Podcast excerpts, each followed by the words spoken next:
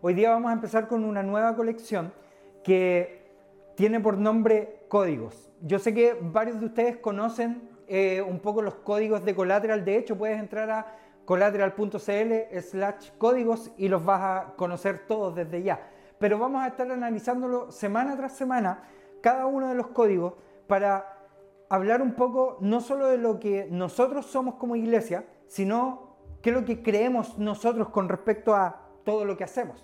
Así que em, quiero animarte a que puedas conectarte con esta colección, que claramente va a estar hasta fin de año, porque son 12 códigos, así que vamos a estar de aquí hasta fin de año analizando y viendo todos los, códigos en los cuales vamos a, poder como adentrarnos y poder entenderlos. Así que esta es como, eh, yo diría una versión eh, como recargada de Insight, si es que no has hecho Insight, eh, puedes entrar ahí a collateral.site slash insight, pero aquí vamos a explicar bien cada código y vamos a ver de qué se trata esto. Así que eh, en estos códigos que tenemos, el número uno es Jesus Freaks.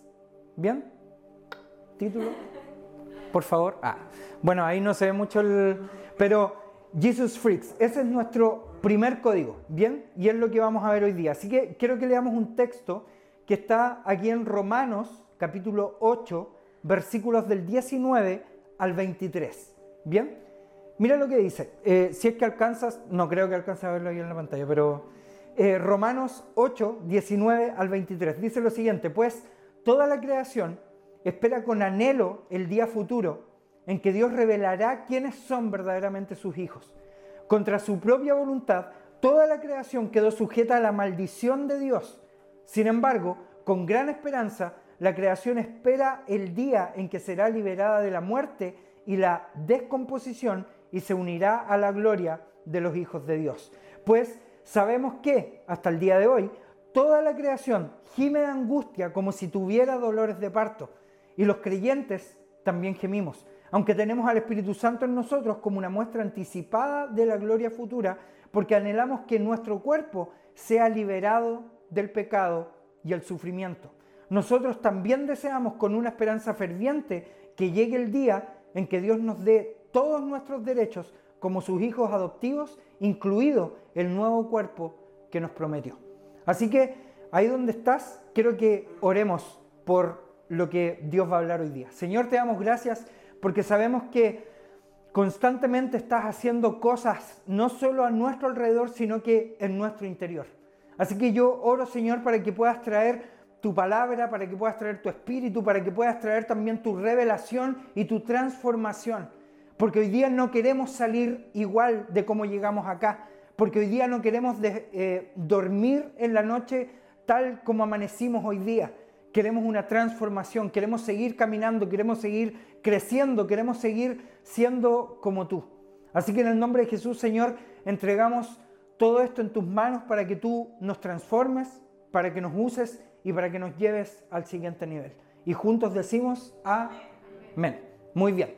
Así que Romanos 8, 19 al 23. Hay palabras que cuando las vemos o las leemos en este texto, eh, en este pasaje, es, eh, de repente llaman la atención, porque hay cosas como, por ejemplo, dice que toda la creación espera con anhelo el día futuro en que Dios revelará quiénes son verdaderamente sus hijos. Esto es una pregunta que uno por lo general se hace. ¿Quién realmente son los hijos de Dios? ¿Quiénes son realmente los que se conforman como hijos de Dios o quiénes realmente uno podría decir esta persona es hija de Dios o no? Y cuando tú empiezas a preguntarte eh, o hacerte esta pregunta, hay algo que sigue diciendo este texto de Romanos que dice, y que es lo siguiente, dice, contra su propia voluntad, toda la creación quedó sujeta a la maldición de Dios. Este texto es muy llamativo porque Dios supuestamente no maldice a nadie, Él solo bendice a las personas, Él no las maldice. Pero, sin embargo, cuando habla y cuando dice este texto a los romanos, cuando dice contra su propia voluntad toda la creación quedó sujeta a la maldición de Dios, es que nosotros fuimos libres para poder vivir en pecado. Esto a lo mejor puede sonar muy raro porque muchas veces nosotros decimos, pero ¿cómo? Yo no quiero sufrir, no quiero pecar o no quiero hacer cosas malas si es que esa es tu definición de pecado. Pero claramente entendemos que la definición de pecado más correcta es estar alejados de Dios. Así que esto no se trata de las cosas buenas que haces, ni las cosas malas que tampoco haces, sino que se trata de qué tan cerca estoy yo del corazón de Dios. Y esto sí o sí nos va a llevar siempre a un entendimiento diferente. ¿Por qué? Porque mira lo que dice más adelante. Dice, eh, con gran esperanza, la creación espera el día en que será liberada de la muerte y la descomposición y se unirá a la gloria de los hijos de Dios. Date cuenta de lo que dice acá. Cuando nosotros empezamos con esta pregunta de quiénes son los hijos de Dios o quiénes son las personas que deberían realmente ser hijos de Dios, aquí la Biblia o la palabra de Dios o Dios mismo nos dice directamente, oye, todos son hijos de Dios. Así que no tenemos por qué preocuparnos de si yo estoy ganando el puesto de ser hijos de Dios, porque claramente nadie lo puede realmente ganar, pero ¿por qué entendemos esto? Dice, sin embargo, con gran esperanza, la creación espera esto. Así que no somos solo nosotros. La creación también anhela estar con los hijos de Dios. Y la creación completa está anhelando constantemente estar en esta gloria futura. Así que dice, porque anhelamos que nuestro cuerpo sea liberado del pecado y el sufrimiento. Esto es algo que me gusta porque supuestamente el pecado también es sufrimiento para nosotros. Pero aquí el texto los separa y dice el pecado y el sufrimiento. Eso quiere decir que podemos estar separados de Dios y aparte estar sufriendo por esa separación. Así que cuando vamos profundizando en lo que estamos leyendo, es que nosotros deseamos, tal como dice Romanos, que deseamos con una esperanza ferviente que el día de Dios llegue Primero, para tener nuestros derechos como hijos adoptivos, pero también para poder tener el cuerpo que Él nos ha prometido. Esto puede sonar muy místico para ti o no, no lo sé, pero nosotros somos seres espirituales. Y somos seres espirituales que constantemente estamos cambiando, evolucionando, trabajando, subiendo, moviéndonos de allá para acá. Estamos en nuestros altos y en nuestros bajos constantemente. Por tanto, como seres espirituales no podemos solo vivir de lo material, no podemos solo vivir de las cosas que existen o que podemos tocar aquí ahora, sino que como seres espirituales constantemente estamos moviéndonos en esta forma de cómo hacemos las cosas que hacemos como seres humanos.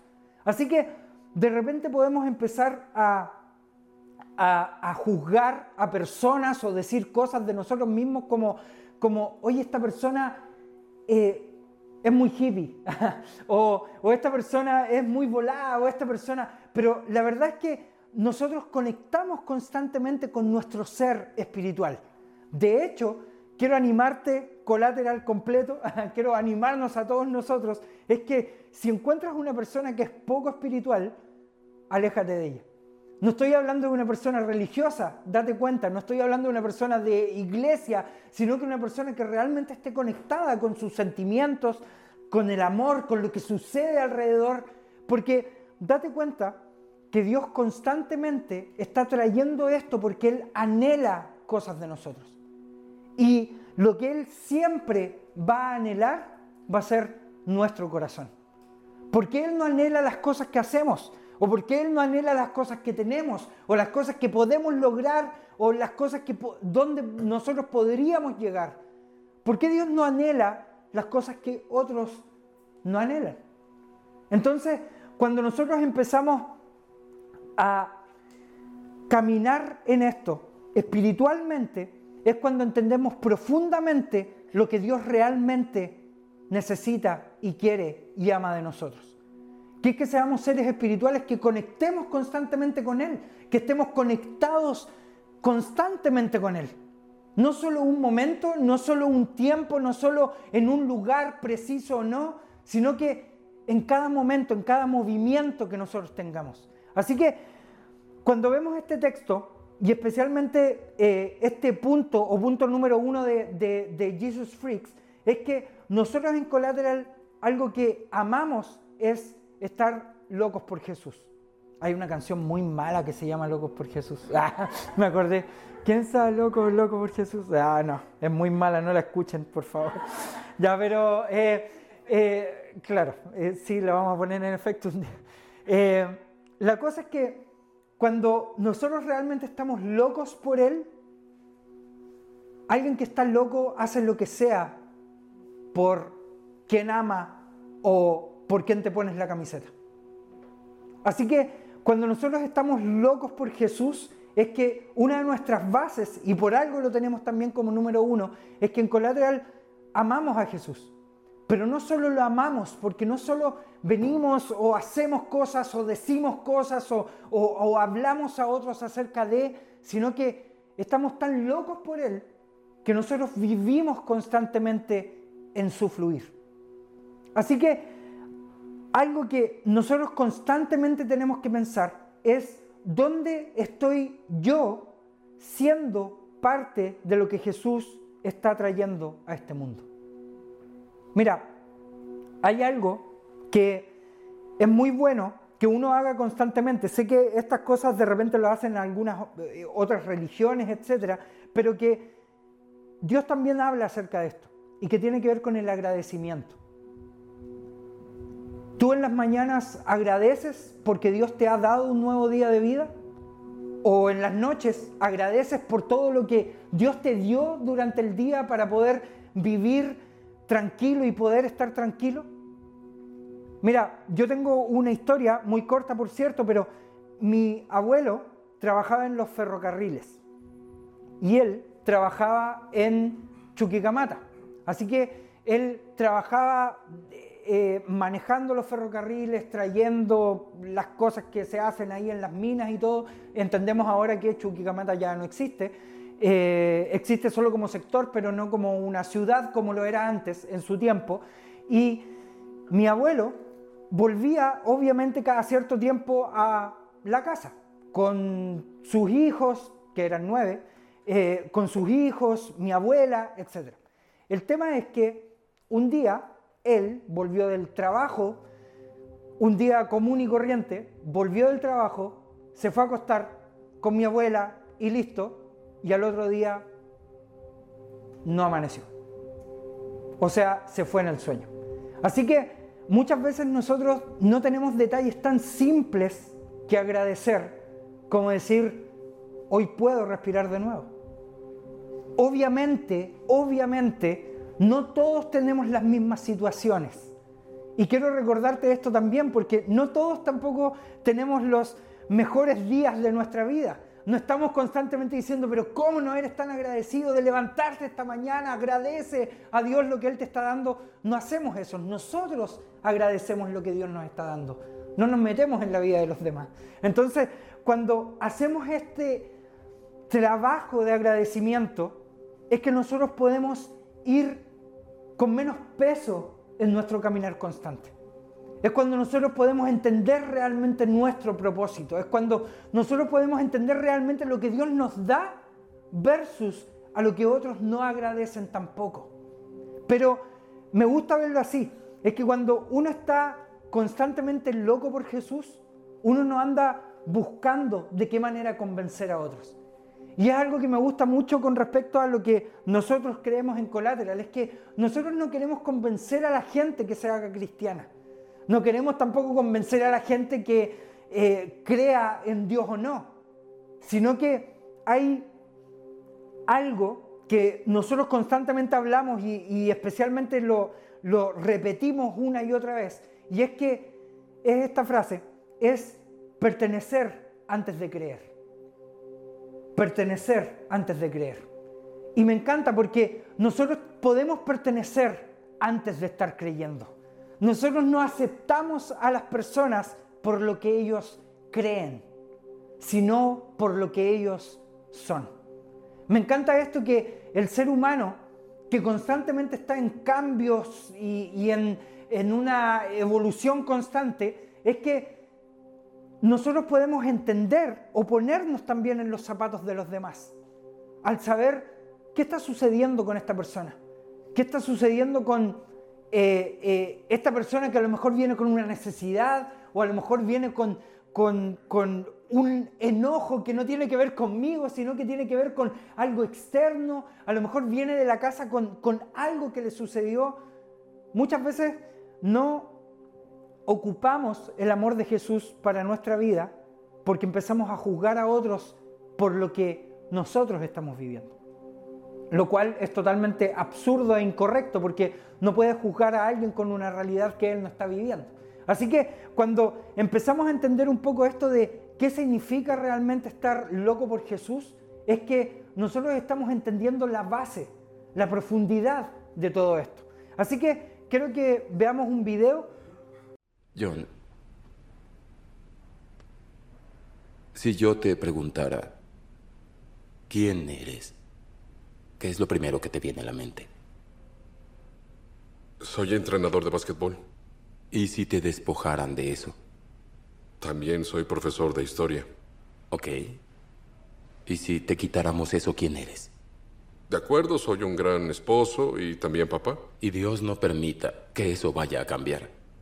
Pero si cambiara, ¿quién eres? No estoy entendiendo este Esto juego. no es un juego, John. Dime quién eres. Bueno, soy un hombre blanco estadounidense. Sí, no hay la menor duda de eso. ¿Y hay algo más? Claro, soy cristiano. ¿Y eso qué significa? Soy seguidor de Cristo. ¿Y qué tan importante es para ti? Muy importante. Interesante. Está muy abajo en tu lista. Oye, espera un momento. Pude haber dicho que era cristiano sí, primero. lo sé, pero no lo hiciste. Escucha, John. Tu identidad va a estar unida a lo que le entregues tu corazón. Y no parece que Cristo esté en primer lugar. ¿Insinúas que soy un mal cristiano? Déjame ser un poco más directo. La última vez que estuviste aquí, tú dijiste que orarías por mí. ¿Lo hiciste?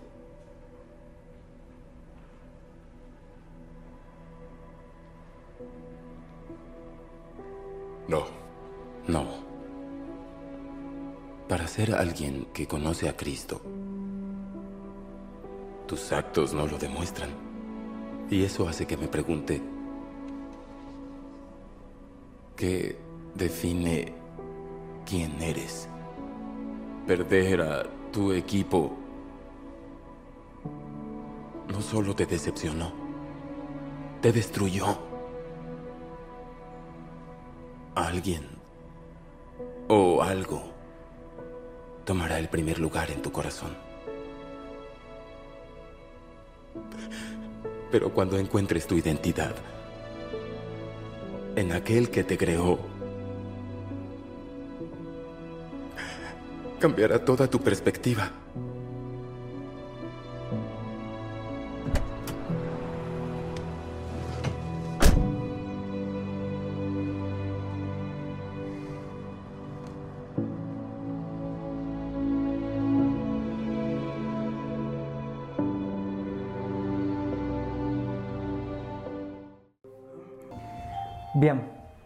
Preguntado alguna vez por qué nosotros somos como seres humanos tan buenos para hacer malas preguntas? Eh, siempre nos hacemos las preguntas que son las incorrectas y siempre estamos pensando también en las cosas incorrectas. Estamos pensando en lo que realmente no nos hace nada si lo piensas profundamente. ¿Qué pasaría, por ejemplo, si te faltara el iPhone o el celular que tienes? ¿Qué pasaría si no tuvieras, eh, no sé, la ropa que ocupas día a día? ¿O qué pasa si no tuvieras a lo mejor esa frazada que tanto te gusta o, qué sé yo, las cosas que constantemente estás eh, o por las cuales te estás esforzando día a día. Eh, yo creo que cuando nosotros estamos caminando realmente en lo que Jesús habla a nuestra vida, es que estamos realmente respondiendo las preguntas, las preguntas correctas. Porque, y estamos dando las respuestas correctas. Porque cuando alguien te pregunta en tu trabajo, ¿qué es más importante para ti? Mi familia. ¿Qué es más importante para ti? O, o el mismo trabajo inclusive. Pero siempre buscamos ese algo que estamos viendo, pero nunca hablamos del que realmente nos da lo esencial, que es la vida. Entonces, empieza a preguntarte un poco qué es lo, lo que realmente está siendo la prioridad de mi vida. Porque quiero decirte de nuevo, si realmente esto no es el poder respirar día a día, el poder caminar o el poder hacer cosas que otros no pueden hacer, date cuenta que, tal como vimos en el video, uno de los personajes o el que estaba en la camilla en este caso, él es ciego, pero él quedó ciego después del tiempo. Pero aparte está sufriendo una enfermedad. Entonces, muchas veces nosotros no vemos lo que Dios nos da constantemente y no agradecemos lo que Él todos los días nos da la oportunidad de disfrutar. Así que esto no se trata, y quiero volver a esto, esto no se trata solo de conectarte con algo etéreo, con algo que no existe, con algo que yo puedo fluir y voy a volar y no, se trata de algo real y tangente. Entonces, cuando tú empiezas a, a ver esto, es que ponte en el caso siguiente. ¿Qué sucedería, por ejemplo, si hoy día Dios nunca quiera que esto suceda ni hoy día ni nunca, pero ¿qué sucedería si, por ejemplo, estuvieras, eh, no sé, con una olla a presión, la, la, la abrieras mal y esto te explotara en la cara y quedaras ciego y no pudieras oler y no sé qué otras cosas podrían suceder. ¿Qué pasaría con eso? ¿Te has puesto en el caso qué pasaría si yo ya no viera desde hoy día en adelante? ¿O qué pasaría si yo no pudiera caminar? ¿O qué pasaría si ya no hablara? ¿Qué pasaría si, si a lo mejor ya no sintiera los olores? ¿O qué pasaría si, si, si eh, fuera daltónico, etcétera? ¿Qué sucedería conmigo? ¿Es que tendría una falta? ¿Tendría una necesidad? ¿O estaría agradecido por lo que sí tengo? Así que ejemplos en la Biblia hay cientos con respecto a esto. Especialmente de algunos personajes como Job o eh, qué sé yo, eh, personas que tuvieron que sufrir en el camino para poder obtener algunas cosas. Ruth está ahí también entre medio. Entonces, cuando pensamos esto profundamente, es que en qué lo que has sido agradecido hoy día que Dios te ha dado. ¿Qué es lo que Dios ha estado manteniendo en ti como un milagro? ¿Qué es lo que ha, estado motivando en tu vida para que tú puedas vivir profundamente. Mira, cuando nosotros hablamos, y quiero que veamos un poco el tema de, la misión y la visión que tenemos nosotros, esta misión la cambiamos hace unos meses atrás y la misión que tenemos es la siguiente, es amar a Dios, a las personas y la vida. Esto es algo constante es algo que Dios nos enseñó y que le preguntan a Jesús en un momento. De todas las leyes, ¿cuál es la más importante?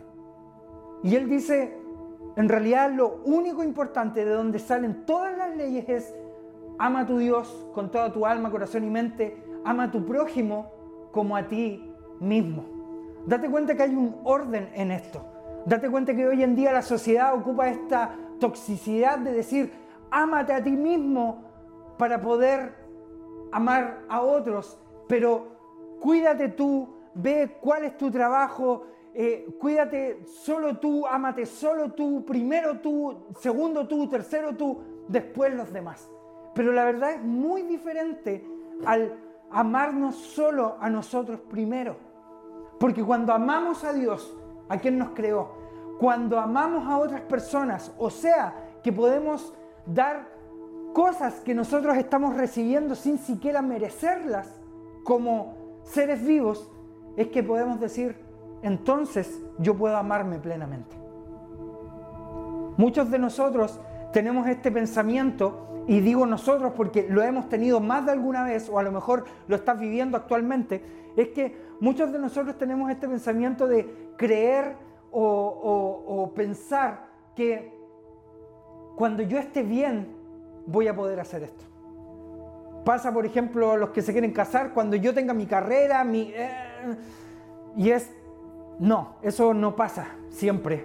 Y Dios no lo quiere así, pero cuando te casas te quedas sin nada y te quedas sin pega y te quedas sin carrera y sin nada. Eh, entonces, la vida no es así. La vida no va solo en increciendo constantemente, es que éxito tras éxito tras éxito y nunca voy a perder este éxito. Déjame decirte que las cosas malas suceden y muchas veces pegan más fuerte cuando estamos buscando este éxito. Pero también sucede que nosotros tenemos este, estos dichos constantes y es que cuando yo logre esto, es que voy a poder dar a otro. Por ejemplo, si yo no estoy bien, no puedo tener una relación.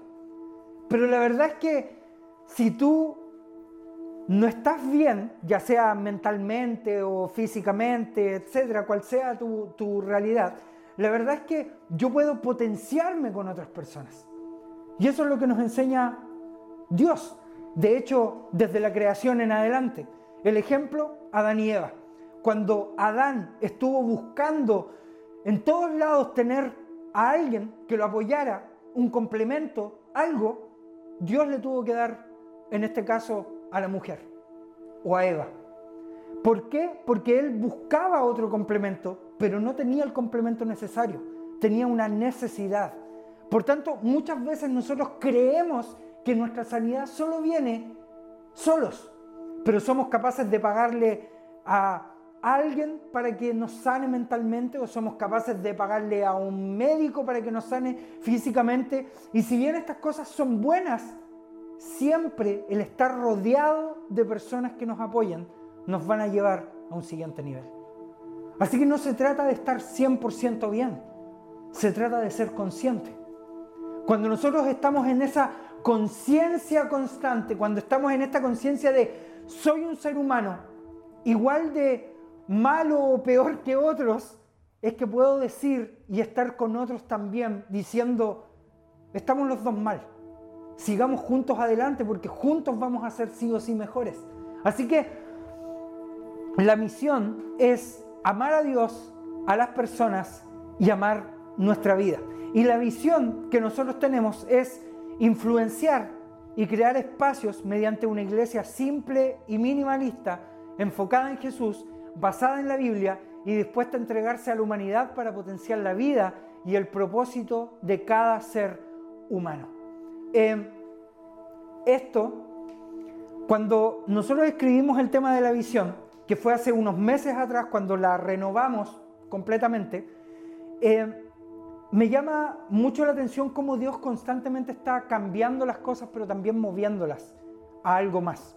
Y quiero hoy día eh, abrir mi corazón aquí y hablarte un poco acerca de, de, algo que he estado viviendo personalmente. Muchos de ustedes saben que mi salud mental ha pasado por altos y bajos y he tenido que estar tratando esto. Entonces, una de las cosas en medio de todas estas búsquedas, obviamente, eh, sigo tratándome obviamente con, médicos y profesionales, etcétera, pero dentro de estas búsquedas llegué a algo que es el minimalismo. Y yo sé que a lo mejor los que me siguen en redes sociales o algo por el estilo, eh, eh, han visto un poco que he dado un poco de jugo durante esta semana y lo voy a seguir haciendo en adelante. Pero, ¿por qué? Porque no me queda otra de seguir haciéndolo. ¿Por qué te preguntarás tú también? Bueno, tenía cientos de cosas guardadas en mis cajones y tenía cientos de libros. De hecho, yo antes de venirme a Concepción, llevo algunos años acá, eh, siete años aproximadamente, antes de venirme a Concepción, yo tenía una biblioteca de más de 2.000 libros. Así que para no traerlos hasta Concepción, obviamente elegí unos 5, 10 libros y me los traje. A, Concepción. Y todos los demás los regalé a un amigo que es psicólogo, así que él estaba feliz. Eh, y le encanta leer además. Entonces, eh, con todo este, con todas estas cosas que tenía, a mí siempre me ha gustado leer, amo leer, pero antes de la pandemia, y quiero que vayas como escuchando la historia para que veas cómo, cómo todo calza apoyo, cómo todo va calzando una tras otra. Y es que antes de la pandemia, yo diría año 2018, empezando el 2019, empecé con este gusto por tener o leer libros en digital. Tengo obviamente mi, dispositivo digital, etcétera, pero comprarlos en digital, leerlos en digital, yo sé que no a todos les gusta, eh, esto no tiene que ver contigo, sino que yo siempre he sido un enamorado de los libros también. O sea, mi sueño es el día de mañana tener una cafetería con libros y cosas por el estilo. Siempre me ha gustado este romanticismo del olor a papel, eh, tener un libro, los libros antiguos me encantan de hecho. Eh, entonces, no es que yo ya no ame los libros, sino que amo más leer. Entonces, obviamente, cuando llegué acá a Concepción, fui acumulando también más libros y más libros y más libros y más libros. Uno de, las, de los bolsos más grandes que tenía, las veces que nos hemos cambiado de casa, que han sido como cinco o seis veces, uno de los bolsos más grandes que tenía no era el de ropa, no era el de, era el de libros. Entonces, siempre he estado constantemente acumulando libros y teniendo libros y me encantan los libros. Pero esta semana hice algo en medio del minimalismo. Me encantaría un día sentarme contigo a tomar un café y explicarte acerca de esta filosofía media rara, pero, eh, o sea, rara para algunos, no para todos, pero eh, el tema es que tomé todas las cosas que tenía y todos los libros que tenía y me deshice de todo. Devolví los libros a mi suegro, algunos que tenía, mi suegro también es pastor, así que le devolví muchos de los libros que son libros hasta históricos, que nadie los tiene en físico y yo los tenía guardados muy bien, cuidados y todo. Em, así que se los devolví. Regalé muchos libros, vendí muchos otros y los demás los quemé. Así que eh, de todas las otras cosas que tenía, solo me di 48 horas para poder guardarlas. Algunas personas me compraron algunas cosas, las otras las quemé. ¿Para qué? Para que no las tengan. Eh, obviamente, no les voy a decir como hoy las boté a la basura y todo yendo a buscar a la basura. Pero entre esos, por ejemplo, hoy día el guardia de nuestro edificio eh, fue a tocar allá para preguntar si el celular que estaba, yo le dije, está todo bueno o sea, los routers que estaban ahí, los celulares que boté, el iPhone que boté, todo lo que estaba ahí está todo bueno, así que puedes ocuparlo cuando quieras. Y eh, empecé a darme cuenta con esto, y te estoy hablando solamente de una parte muy pequeña de mi pieza, en este caso de mi oficina, y es que boté tantas cosas que hasta el momento sigo teniendo cosas que todavía no uso y no necesito. Entonces, ¿Por qué te cuento toda esta historia o esta larga historia que sucedió durante estos días? Es que nosotros escribimos esto hace mucho tiempo atrás o hace meses atrás y dice influenciar y crear espacios mediante una iglesia simple y minimalista. Si buscas en Google qué significa el minimalismo es dejar las cosas que no son importantes y enfocarte en lo importante. Esa es la filosofía del minimalismo, lo puedes buscar en internet y vas a encontrar también mucho acerca de esto. Pero es que me gusta. Hay una historia de un tipo que hablaba también acerca del minimalismo y que él hizo lo siguiente. Es que él tomó todas las, las cosas que tenía en su casa, todas las cosas, y las guardó como que se iba a cambiar de casa. O sea, como que tú te ibas a ir del lugar donde vives y tomaste todo y lo guardaste en cajas. Entonces él guardó todo en cajas, todo lo que él tenía, inclusive su cepillo de dientes, todo, todo lo que tenía, lo guardó en cajas. Así que vio después en su pieza que estaba todo amontonado, todo en cajas, y él empezó a sacar durante varios días, ocho días específicamente, cada cosa que él necesitaba para lavarse los dientes, o desodorante, o cosas que iba usando para cocinar, o cosas que necesitaba para comer, etc. Y al final se dio cuenta que se quedó con más del 90% de cajas cerradas que después de una semana no necesito más. Así que lo que él hizo fue regalar todas esas cajas. Las donó, es un loco estadounidense, las donó y las regaló todas. Él ni siquiera se acuerda de lo que había en esas cajas y hasta el día de hoy nunca se acuerda de lo que había realmente en esas cajas. Entonces, ¿a qué lo que voy con todo esto que te estoy contando? Es que muchas veces cuando nosotros no vivimos con lo esencial, no te estoy hablando de cosas físicas, sino de cosas espirituales de nuestro corazón. Cuando nosotros no vivimos con lo esencial, estamos buscando cosas, valga la redundancia, que no son esenciales. Estamos buscando cosas extras a lo que realmente es esencial. O sea, mi pregunta es, ¿no prefieres abrazar a tu mamá un día versus a tener muchas cosas o pasar todo el día en la universidad o lograr una carrera exitosa versus a tener a las personas que son realmente importantes para ti?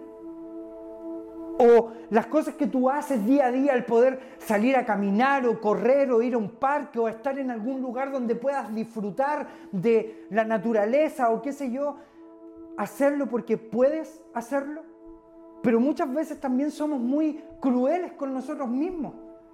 Como la típica de la mamá cuando te decía, tienes que comerte todo porque hay niños en África y es como, ¿Qué? Yo no vivo en África, es como, eh, yo no estoy pasando por eso. Entonces, ¿qué tengo que hacer? Ser agradecido. ¿Qué es lo que podría hacer yo con los niños en, África que tienen hambre? Entonces, si eso te importa tanto, busca la manera de poder ayudar a otros en necesidad. Pero date cuenta que nos damos cuenta y tratamos de buscar cosas que no son necesarias en nuestra vida. Date cuenta que es mejor una sonrisa o estar enojados con todos los que se te cruzan? ¿Qué es mejor? ¿Estar buscando tu sanidad mental o estar agarrando a todos los que se te crucen por delante porque tuviste un mal día? Date cuenta que podemos hacer un cambio solo con lo que Dios ya está haciendo en nuestra vida. Date cuenta que puedes hacer un cambio con el almuerzo que recibiste hoy día o recibes todos los días. Date cuenta que puedes hacer un cambio de recibir algo también para dar a otra persona. Eh, si tienes algo que, a lo mejor abunda en, en ti, puedes darlo también a otra persona. ¿Es realmente importante tener tanto dinero sin poder ayudar a otros y solo por acumular? Así que, ¿por qué te hago todas estas preguntas? Jesucristo nos habla específicamente siempre acerca de esto. Hubo un momento, y quiero terminar con esta historia, donde hubo un hombre que le dijo quiero seguirte, maestro. Y él dice, ¿sabes qué? Yo no tengo siquiera dónde poner mi cabeza. El Hijo del Hombre no tiene ni siquiera dónde dormir cómodamente, en otras palabras. Así que este hombre al final se fue porque no entendió la base de que todo significaba seguir a Jesús. No lo que tenías, no lo que realmente él obtenía de parte de Jesús o lo que pudiera obtener de parte de lo que él le estaba dando, sino que Jesús sabía cuál era su objetivo. Quiero que me entiendas con esto, esto no se trata de ser una persona eh, miserable, no se trata de no tener absolutamente nada, no se trata de, no comprar cosas o, o, no comprar cosas que te gusten, etc. Se trata de tener lo esencial siempre a tu mano. Tener siempre lo esencial a tu mano. Así que date cuenta que el enfoque no son las cosas, sino es lo esencial que constantemente está viviendo en nuestra vida.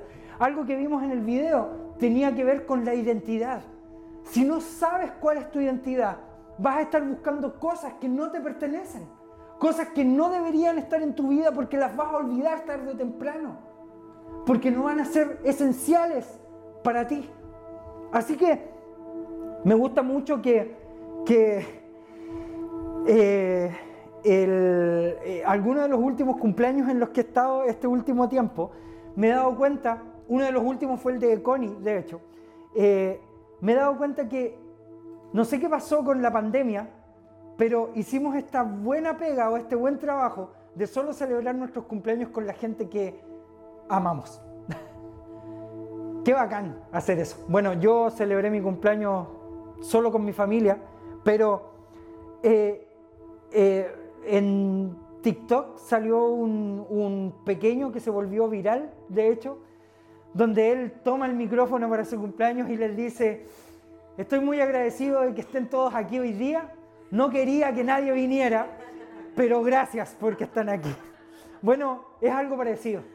¿Por qué no estamos constantemente con lo esencial? ¿Por qué no estamos conectados con lo esencial? ¿Por qué no estamos conectados con los que realmente sumen a nuestra vida? De hecho, una de las filosofías del minimalismo habla también lo mismo con respecto a nuestras relaciones. ¿Por qué tratamos de tener un millón de amigos como Roberto Carlos, pero no tener a las personas esenciales a nuestro lado? ¿Por qué hacemos esto? ¿Por qué no tenemos a la gente que realmente importa a nuestro lado? ¿Por qué no estamos abrazando? ¿Por qué no tenemos esa conversación? ¿Por qué no nos tomamos ese mate con esa persona que realmente vale y suma constantemente a nosotros? Date cuenta que todo esto tiene que ver con lo esencial. Así que quiero animarte esta semana, tal como te dijo Cono, darte también un trabajo. Levántate durante la, cuando te levantes en la mañana o cuando despiertes siquiera, ni siquiera levantándote, ora a Dios y dile, Señor, gracias por lo que me estás dando. Gracias por este techo, gracias por esta cama o gracias por donde estoy en este momento. A lo mejor no es el mejor momento de tu vida, pero sin duda Dios está trayendo esto para poder entregar eso a otros también. Así que quiero animarte a que te pongas de pie con todo este ánimo, con todo este agradecimiento, con toda esta felicidad por lo que Dios ha estado dando constantemente y que podamos orar y adorar con todo tu corazón, mente y alma.